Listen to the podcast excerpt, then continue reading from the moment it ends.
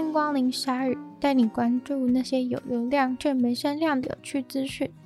用十分钟的零碎时间，一起跟上这个永远跟不上的世界。拿下奥运男子体操地板项目金牌的 Artem 先生，是以色列史上第二位金牌得主。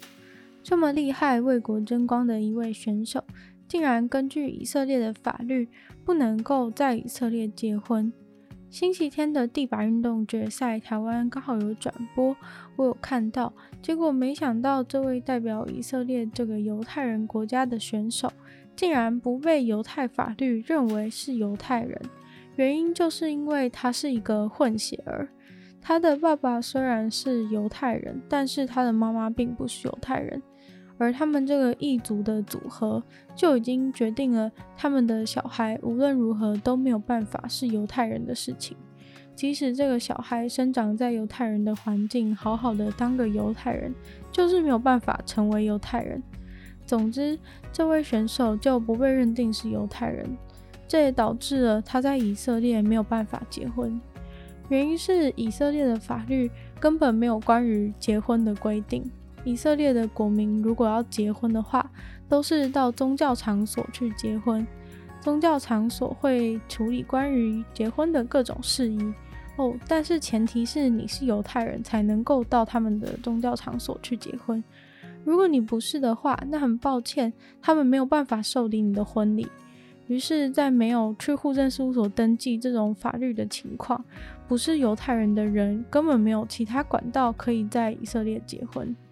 以色列一年大概有九千多对的男女是在海外登记结婚再回来通报的，但是近期因为疫情影响，出国不方便就无法结婚。而对于金牌选手，他平常要练习，如果要飞出去结婚的话，也是很麻烦。有以色列改革运动团体在 Twitter 上面声援此事，说每个国民都应该拥有结婚的权利。但这些非犹太人能不能结婚，还要看政党怎么去协商跟立法。看来金牌选手跟他的白俄罗斯女友不知道什么时候才能够结婚。英国海军发出警告说，有可能在阿拉伯联合大公国的外海发生劫船的事件，实际的情况目前完全未知。这件事似乎跟伊朗还有西方世界关系变得紧张有关。近期，美国、英国和以色列把一架无人机撞上一艘邮轮，导致两人死亡的事故，怪罪到伊朗身上，而伊朗是否认这是他们搞的事。而英国海军在星期二就神秘的警告说，在阿曼外海有什么事件快要发生。几个小时前，又加重语气地说是潜在的劫船事件，不过其余什么都没有说，神秘兮兮的。劳埃德船舶日报和其他情报的单位都指出了某艘叫做 Asphalt Princess 挂着巴拿马国旗的船跟这个神秘的事件有关。那艘船的卫星追踪资料显示出，稍早曾经缓慢地靠向伊朗的水域。另外，有六艘游轮几乎在同个时间宣布说他们失去燃料，无法航行。这六艘游轮在同时间、同地点发生这种事情很少见，非常的诡异。怎样的情况下会这些游轮同时都失去航行的能力？后来有其中一艘游轮脱困，开始移动了。一架阿曼的巡逻机一直在那附近的水域绕圈圈盘旋了好几个小时。反正目前的状况都非常的怪，大家都不敢轻易断言到底发生了什么事。而伊朗部分很快的就出来说，这一切很悬疑，如果有需要的话，他们的人很愿意出来帮忙巡逻或是救援等等的。而美国方面则是说，现在要判断是什么样情况还太早。但是上次无人机弄死两个船员的事情，还是让他们觉得伊朗不怎么值得信任。因为大概近两年来，那附近的海域都有很多爆炸和劫船的事件频频的发生，而美国海军根据调查，几乎都认定是伊朗在搞鬼。在全球关注奥运的这个夏天，根据南韩间谍表示，北韩正在发放紧急战备粮食，因为粮食不足的状况非常的严重。由于最近的炎热和干旱导致作物欠收，粮食问题变得更加严峻。再加上从疫情开始到现在，他们的经济状况被形容进入了垂死的状态，大规模的饥饿。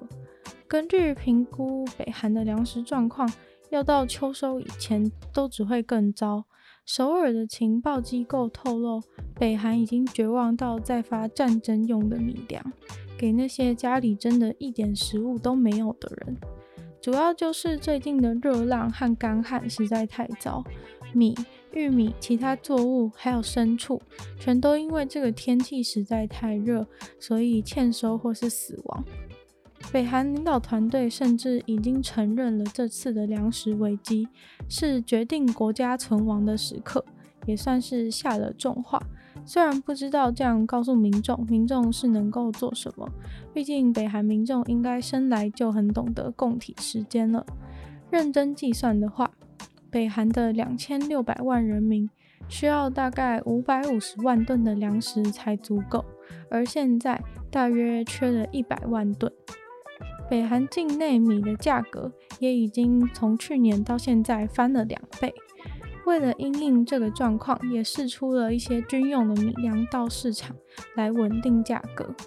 北韩其实在疫情开始前的几年也有遇到粮食的困难，但是因为有来自中国的走私，所以还过得去。所以其实因疫情封闭的两国边界也是令人绝望的。金正恩现在也算是面临蛮大的压力，自己也承认这大概是北韩史上最惨的灾难，连他都说惨了，那应该就是真的很惨，甚至还把这次的情况拿来和一九九零年的一次饥荒来比较，那次的饥荒可是死了几十万的人。目前他的解决之道就是请他的官员们去想办法增加粮食的产量，这样。不过外界指出，应该不太可能再次发生像一九九零大饥荒那么糟糕的事。当时是连在市场有钱都买不到粮。据说作为北韩的好队友，中国不可能让他们这样饿死。中国似乎很担心，一旦饥荒发生，大量北韩难民就会想办法冲过国界，然后这等于就是让世界觉得北韩真的没救了，南北韩果然还是统一好了的感觉。那这样中国就会很没有面子。位于美国田纳西州的铁达尼号博物馆发生了一起冰山意外。这个铁达尼号博物馆以互动式的展览方式闻名，只可惜有三名游客在参观的过程中，铁达尼号的冰山墙直接倒塌，三名游客受伤送医，目前还不知道伤势的严重程度如何。而这个博物馆也因此而暂时关闭了。博物馆馆主说：“从没想过这种意外会发生，冰山会倒下。”根据这个铁达尼号博物馆的网站，这个独一无二的博物馆可以让乘客们体验这艘又大又命运悲惨的船。乘客可以在这艘船上面欣赏超过四百件的文物。乘客可以触摸冰山，走经典场景的楼梯，经过三等客房的走廊，还可以伸手出去摸负二点二度的水，然后试图在倾斜的甲板上面保持平衡。总之就是体验，如果你真的在一个即将沉下去的铁达尼号上面的感觉，是一个蛮有噱头的博物馆。不过里面的冰山为何倒下，也还没有厘清。希望被冰山压倒的游客会没事，毕竟被冰山压倒应该不是铁达尼号体验包里面的项目才对。今天的鲨鱼就到这边结束了，喜欢鲨鱼的朋友记得帮鲨鱼分享出去，可以的话在 Apple Podcast 留星星，写下你的评论。对鲨鱼新闻内容有任何感想的话，都欢迎在任何有留言区的地方留言给我。我都会在找时间回复哦。那也可以去收听我的另外一个 podcast《女友的纯粹物理性批判》，里面有时间更长的内容，非常欢迎大家去收听。那也可以订阅我的 YouTube 频道，或是追踪我的 IG。那就希望鲨鱼可以在每周二、四、六顺利与大家相见。那我们就下次见喽，拜拜。